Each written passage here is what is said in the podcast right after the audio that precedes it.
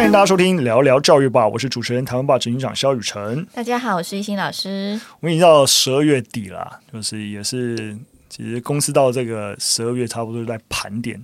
一整年的一个状况，学校也是啊，就是现在报多了经费核销，我都快崩溃哦。因为行政还是年度在做财务结算，对我每天在跑会计师，哦、因为我都会把数字算错，不擅长、哦，真的不行啊！真的有，但我们会计所里员跟主任都很好，所以我们只要修正就好，等下都会帮我们检查。了解了解。那当然，其实必须要说，今年今年台湾吧也不是很好过啊。我之前也有在我们教师 Facebook 的社团分享。其实说实在，台湾吧的这个我们做内容的商业模式本来就不太容易，因为大家知道我们做呃蛮多影像的数位内容，但它其实是 public，就是整个在 YouTube 上面公开给大家看。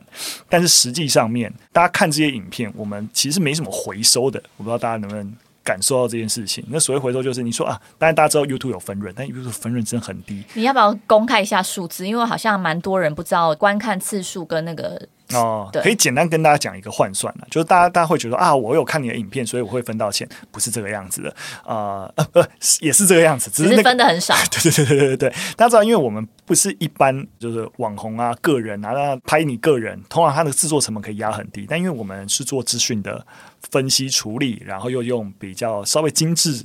的影像，甚至用动画的方式来呈现，所以它是一个团队的对对对，所以我的成果。对没错，所以我我要养很大的团队才可以支撑这样内容制作，所以单一内容制作成本最起码都是几十万，当然不一定都要到这个价格，但是就是那个经费一定是十万起跳。我说制作经费啊，很基本基本的成本哦，但是你知道那个流量的换算是怎么样吗？通常啦，你在外面看 YouTube，在台湾基本你可以拿一个标准，就是十万的观看一百。美金就是如果三千多块，对对对，如果你一支影片有十万的观看，那 YouTube 会给你三千块台币。所以它是每个月给吗？呃，基本上它会你累积到一个金额，它再一次开一支支票给你。所以就是等于是，比如说十万观看，只能领那一次三千啊？不不，它会它会一直累积，对，哦、而且它也不是一个呃，因为你你平台上有很多影片嘛，对不对，对？而且有些人会看你旧的影片，所以它是一个总流量。但只是说，你可以用的一个标准，就如果你总流量累积多了十万块啊，你就是大概多了三千块台币，对对对，十万观看三千块台币，你大概可以用这个数字来换算。那当然，这只是一个很粗略的。计算，因为你知道那个演算法是很复杂的，它涉及到，例如说，你看到那个广告出来的时候，你有没有把广告看完，或者是说，你广告跑出来之后，它会有一些连接的点击，你有没有点进去，甚至有没有购买行为，这都会影响到你的广告分润，你知道吗？哦，是哦，我都略过广告，哎，对，所以所以要略要略过吗？没有没有，你不略过，我才会收到比较多钱。哦，你懂我意思吗.就因为你有把广告看完，对，所以。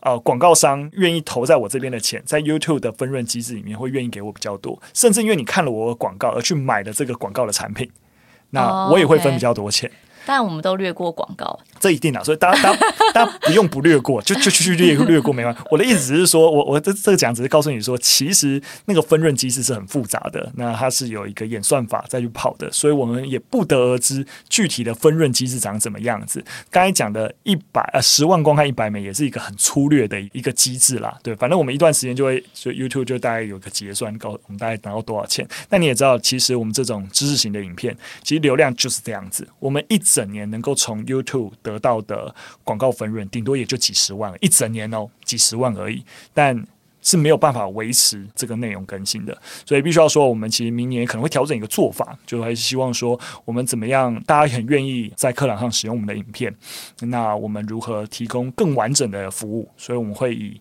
台湾史为一个出发，把台湾史打造成一个比较完整、适合。呃，就是教学使用情境的一个学习教材，那让它更完整的课程化。那也希望说，大家如果老师们在课堂上愿意使用，或是你在补习班愿意使用，whatever，那也可以透过直接购买我们的这样子一个完整的教材包来支持我们啊、持续的制作内容下去。没有意外，应该可以现在在资讯栏提供的一些问卷连结。那如果你觉得，哎，你平常使用台湾吧影片辅助教学，你觉得还可以再多什么东西？是希望我们能够辅助提供的一些教材，可能你觉得希望有投影片啊，或一些教学指引啊、学习单啊，你大概想要怎样的东西，你都可以啊，填写问卷让我们知道。那我们也可以搭配更好的一些辅助教学的一些材料，然后提供给大家。那我们当然还就是希望我们能够建立起彼此，如果我们能够制作大家有需求的东西，那大家也可以直接支持我们，啊，能够把路走得更长远下去，直接回馈给台湾吧，这样。哎，对啊，不然你知道 要存活有点辛苦啊。对。好，感谢大家。好，只是刚好在年末啊，比较有感而发，我们还是来聊教育新闻。好，第一则新闻，我们来聊十二月初啊，其实那个有个新闻就是确定说，班班吃十班四次啊，在绕口令嘛，要跳票了。哦，我们的渔业署就是没有办法保证大家都可以吃到十班，但觉得最起码啊，这我们这个学期结束以前，应该可以吃到一次啦。那这个是之前啊，不知道大家知不知道，就之前那个十班被中国禁的时候，后来啊，农委会啊跟教育部就来共同推动，想要拯救台湾的啊石斑养殖渔业的渔民，所以推动这个班班吃石斑，班班指的是每个班级然后吃石斑鱼这个样子。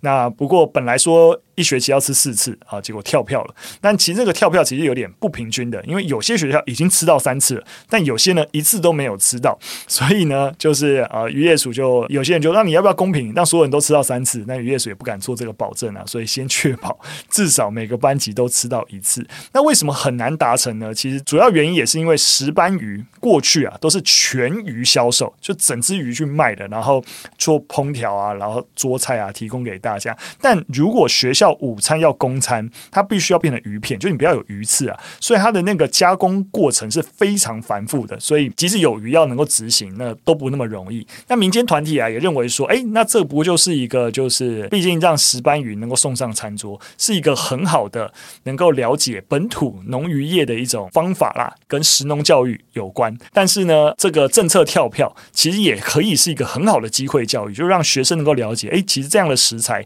从产地到餐桌，它是有很高的复杂性的。所以虽然想让你吃，哎，但是有可能吃不到。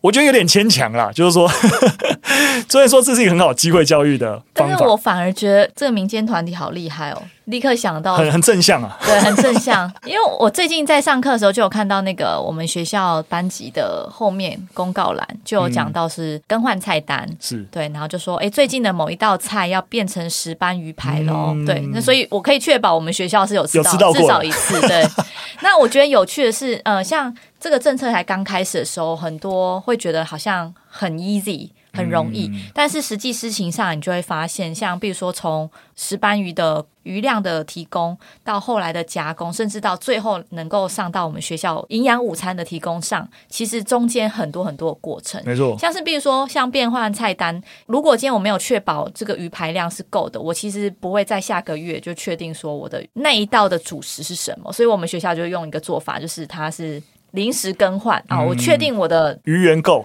对，足够我才更换菜单这样子。嗯，没错，所以啊，这就是告诉我们的政客啊，啊，做任何的政策，先不要开支票，啊，不要乱开支票啊，没达成，大家就开始来抱怨了。所以啊，这就是说实在，这种一时性的政策都要很小心啊。那你因为哇，现在突然这些鱼卖不出去，可你看现在你因为当时卖不出去，说要变成斑斑吃十班，可是现在变成斑斑要吃十班的时候，又发现鱼源又不足了，就是没有足够的鱼源来制成这些加工品啊。所以就是不要为了一些一时的一些市场因素，然后要承诺一些你不见得在未来做得到的事情。好，那其实近三年中国进台湾的一些农渔处的产品其实蛮多的。其实从二零二一年开始，就台湾猪就不能输入。对，还记得那个凤梨吗？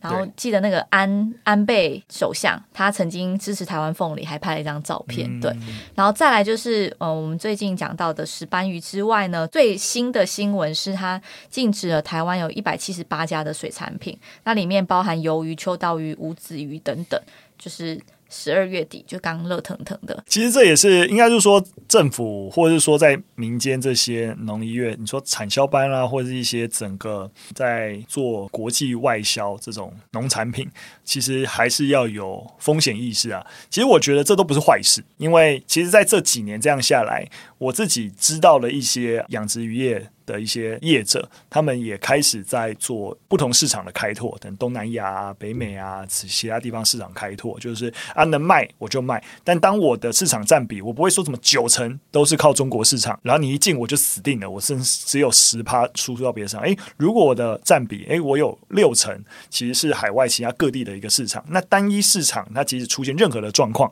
那诶，我其实影响都不至于到太大，对啊，所以我觉得这也是，如果回到商业啊，你本本来就要做一些风险控管啦。那本来不同的市场就有不同的可能性，所以我们先不批评中国怎么样，但就是不论它任何原因禁止，我觉得我们回过头来要强化我们自己的销售韧性，就是要做你鸡蛋就是不要摆在同一个篮子，对对对，真的就是这个真的就是这样而已。好，那我们进入第二则新闻，刚好又继续接续聊中国哈 啊，哎、呃，这阵子应该大家如果关注教育新闻有知道，就是说听说就是校园啊要开始想要进抖音啊，进小红书，那基本上不应该讲抖音。啊，要讲 TikTok，因为抖音是在。这个软体在中国的名称，它的国际版是 TikTok。那教育部也认真在开始通盘的评估，还没有确定呢，在评估。因为最近啊，就是我们新成立的数位发展部，把抖音 TikTok 列为危害国家资通安全的产品，所以限制公部门的资通设备及所属场域使用。那当然，既然数位发展部这样讲，所以当然其他的部会像教育部啊，那开始也就在讨论说，那校园的资通设备是不是也要禁止使用呢？所以啊，教育部长啊。就表示啊，那也明确的要求各级学校禁止使用中国相关的硬体设施。那未来到底这些软体觉得有治安危机的软体要不要禁止呢？可能就还要进一步的讨论啦。其实我们在 EP 七十三就是有关国安教育跟那个法律白话文的珞亦，其实就有谈到这类的问题，就是抖音啊、小红书这类的 App，其实在青少年其实蛮流行的。这则新闻看起来好像只是在说大专院校、高教等等在。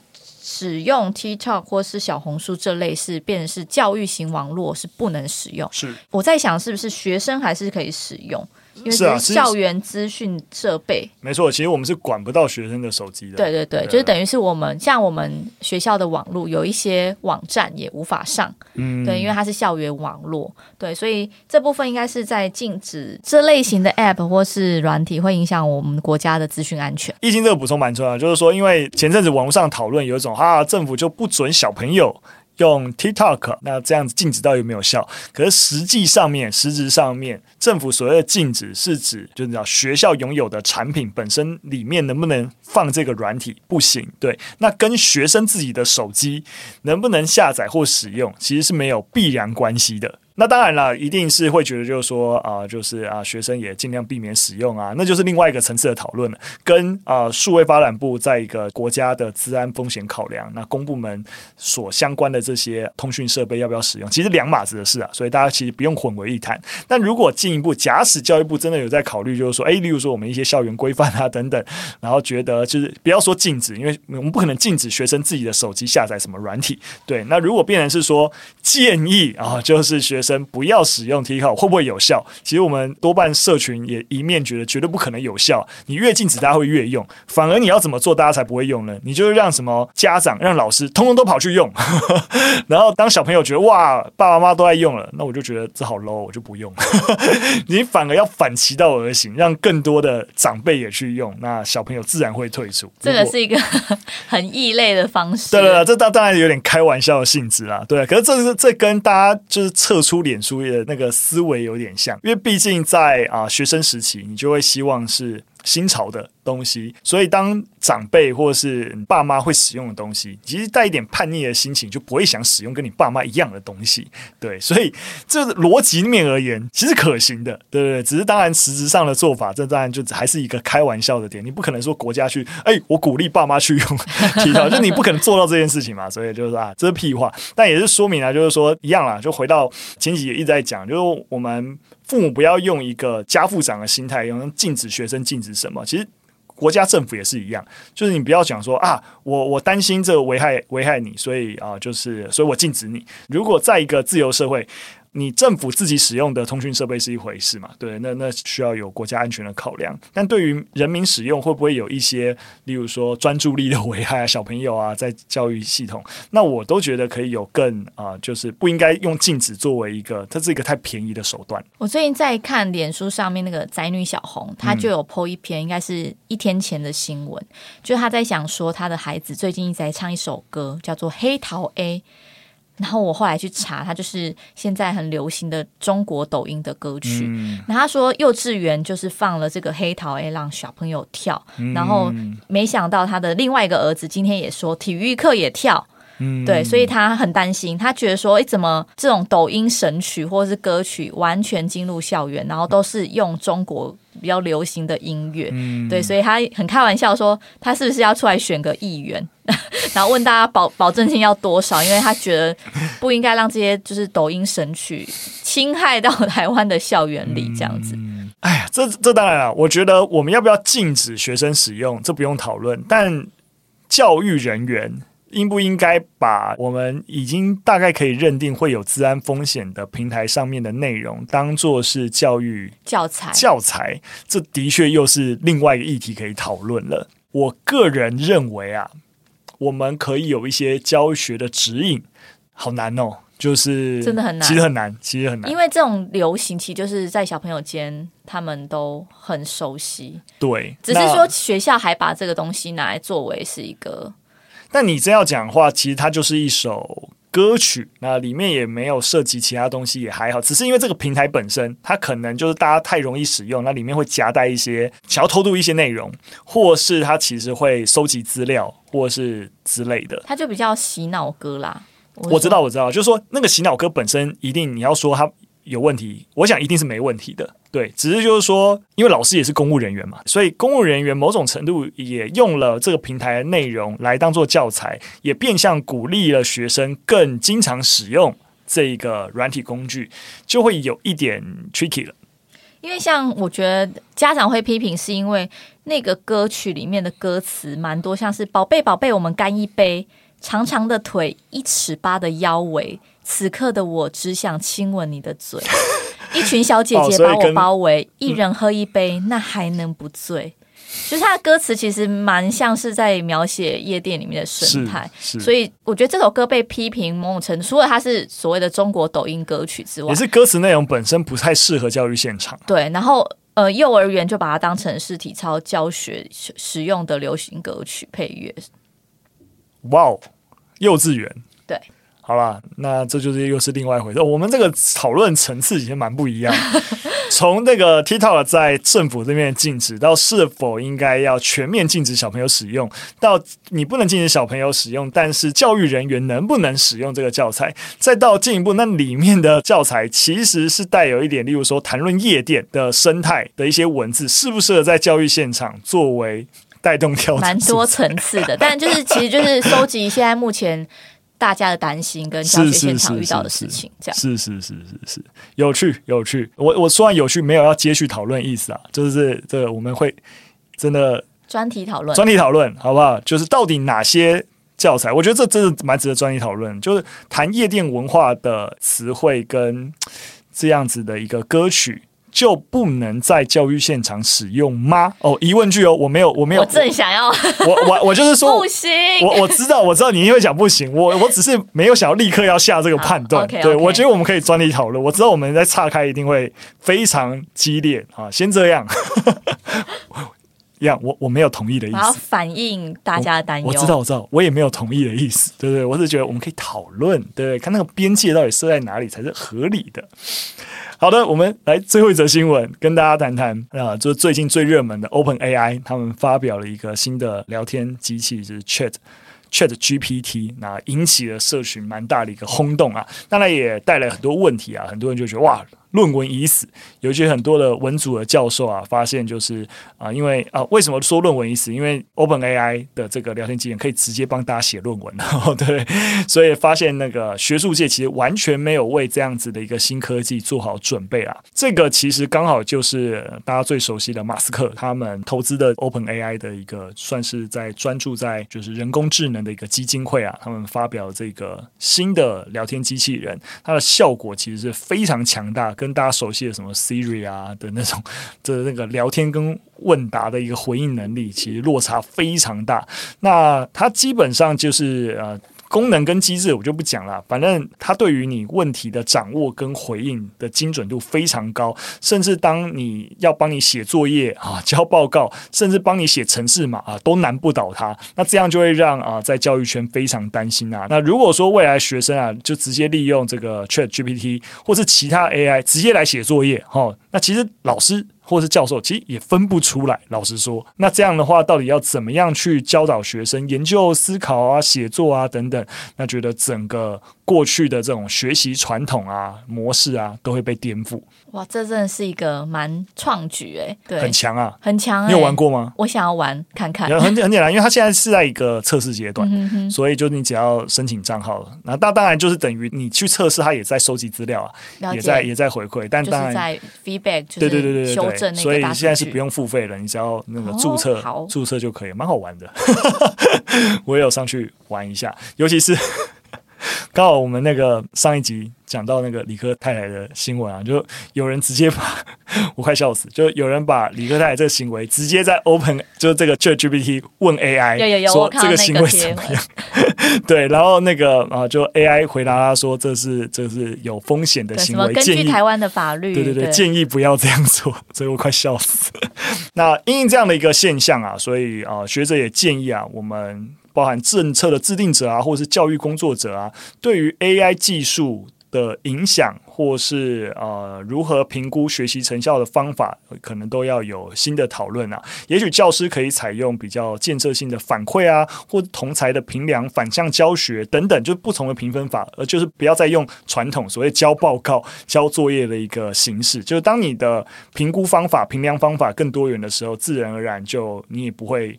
被这个 AI 新的功能给影响到了，或者是反过头来说，我们也可以让 AI 变成是小助教，就是等于就是说，诶，学生可以写，写完之后再参考 AI 的评论来修改自己的呃文章的论点啊，或是呃优化自己的写作内容等等。那我觉得，诶，其实也是个。蛮有趣的方法，我觉得就是刚刚讲到学者建议的方法，其实还蛮不错的。就是他把它当成是一个辅助的工具，在教学现场上面是可以帮助学生，甚至可以帮助自己减轻一些 loading。嗯，因为毕竟每一篇论文自己看，可能也会觉得蛮累的。嗯，然后我最近一直被脸书广告跟 IG 广告打到，就是说有一个课程你可以直接跟 AI 讲英文，嗯，所以是透过 AI 来学英文。然后我那时候就会觉得这个产品还蛮吸引我的。嗯，就是我好像就可以不用跟真人面对面，但是这个 AI 好像它功能强大到可以修正我的文法，或是可以让我练习开口。嗯，对，所以我觉得面对新的科技或是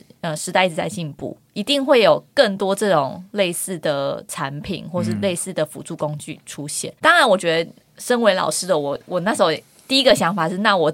之后要干嘛？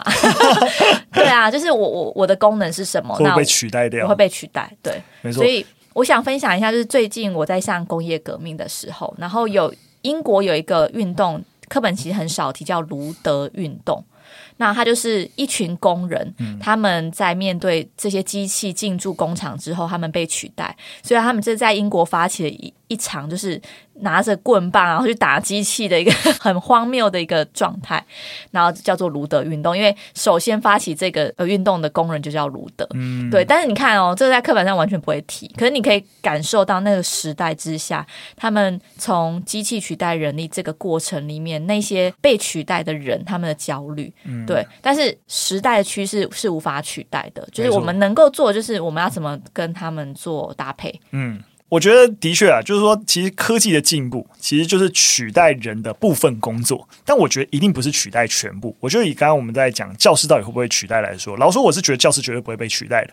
但是特定的教师类型一定会被取代，哪一种教师类型会被取代？讲授型的教师一定会被取代。既然提供知识是一个 AI 或是其他的一些数位工具可以解决的，你还是一个觉得就是啊，知识要从你嘴巴里面讲出来，但明明别人讲的比你更精准更好，那你又只会。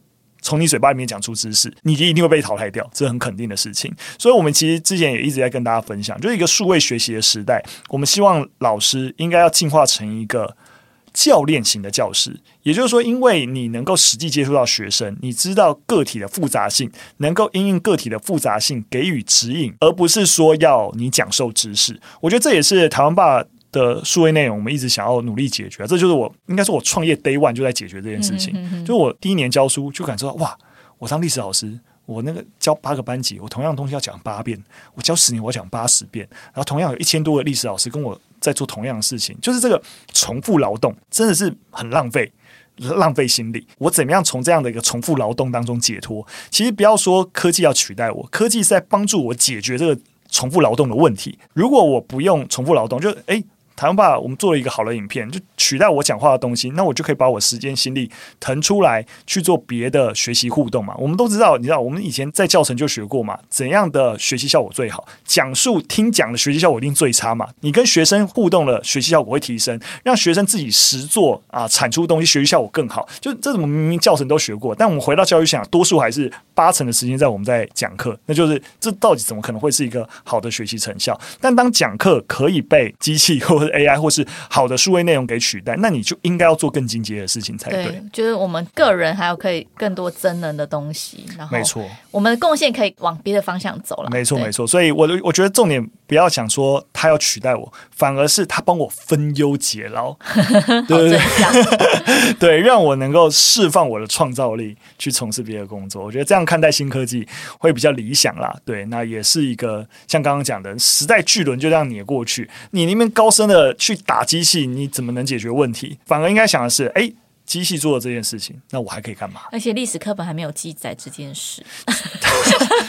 历史课本要记载事情太多了，这就是我们。之前悬而未解的一个问题，到底历史课本该谈哪件事，不谈哪件事情？时序观念到底重不重要？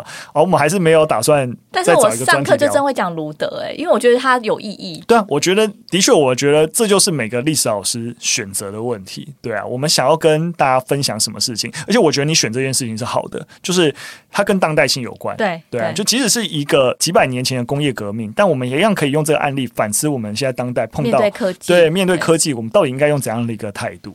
我好棒，你很棒。好的，我们都希望大家都可以成为跟一心一样棒的老师。谢谢。好了，非常感谢大家的收听。那一样，齐老说，我不确定我们现在资讯栏放不放得了我们那个问卷啊，那还是像刚刚说的，台湾爸就希望我们用好的内容解放。大家重复劳动，讲述同样的内容，那这件事情交给台湾爸书的内容讲就好了。那我们也希望大家更多的一个支持。所以啊、如果对于我们能够提供的教学内容有任何的一个想法，都可以啊、透过问卷提供给我们。那应该也是会给大家一些苦碰啦 之类的，我也不确定啊。现在这个时间点，我们还在筹备当中。好，那一样，那有任何其他节目的想法，都可以留言告诉我们。下次再见，拜拜，拜拜。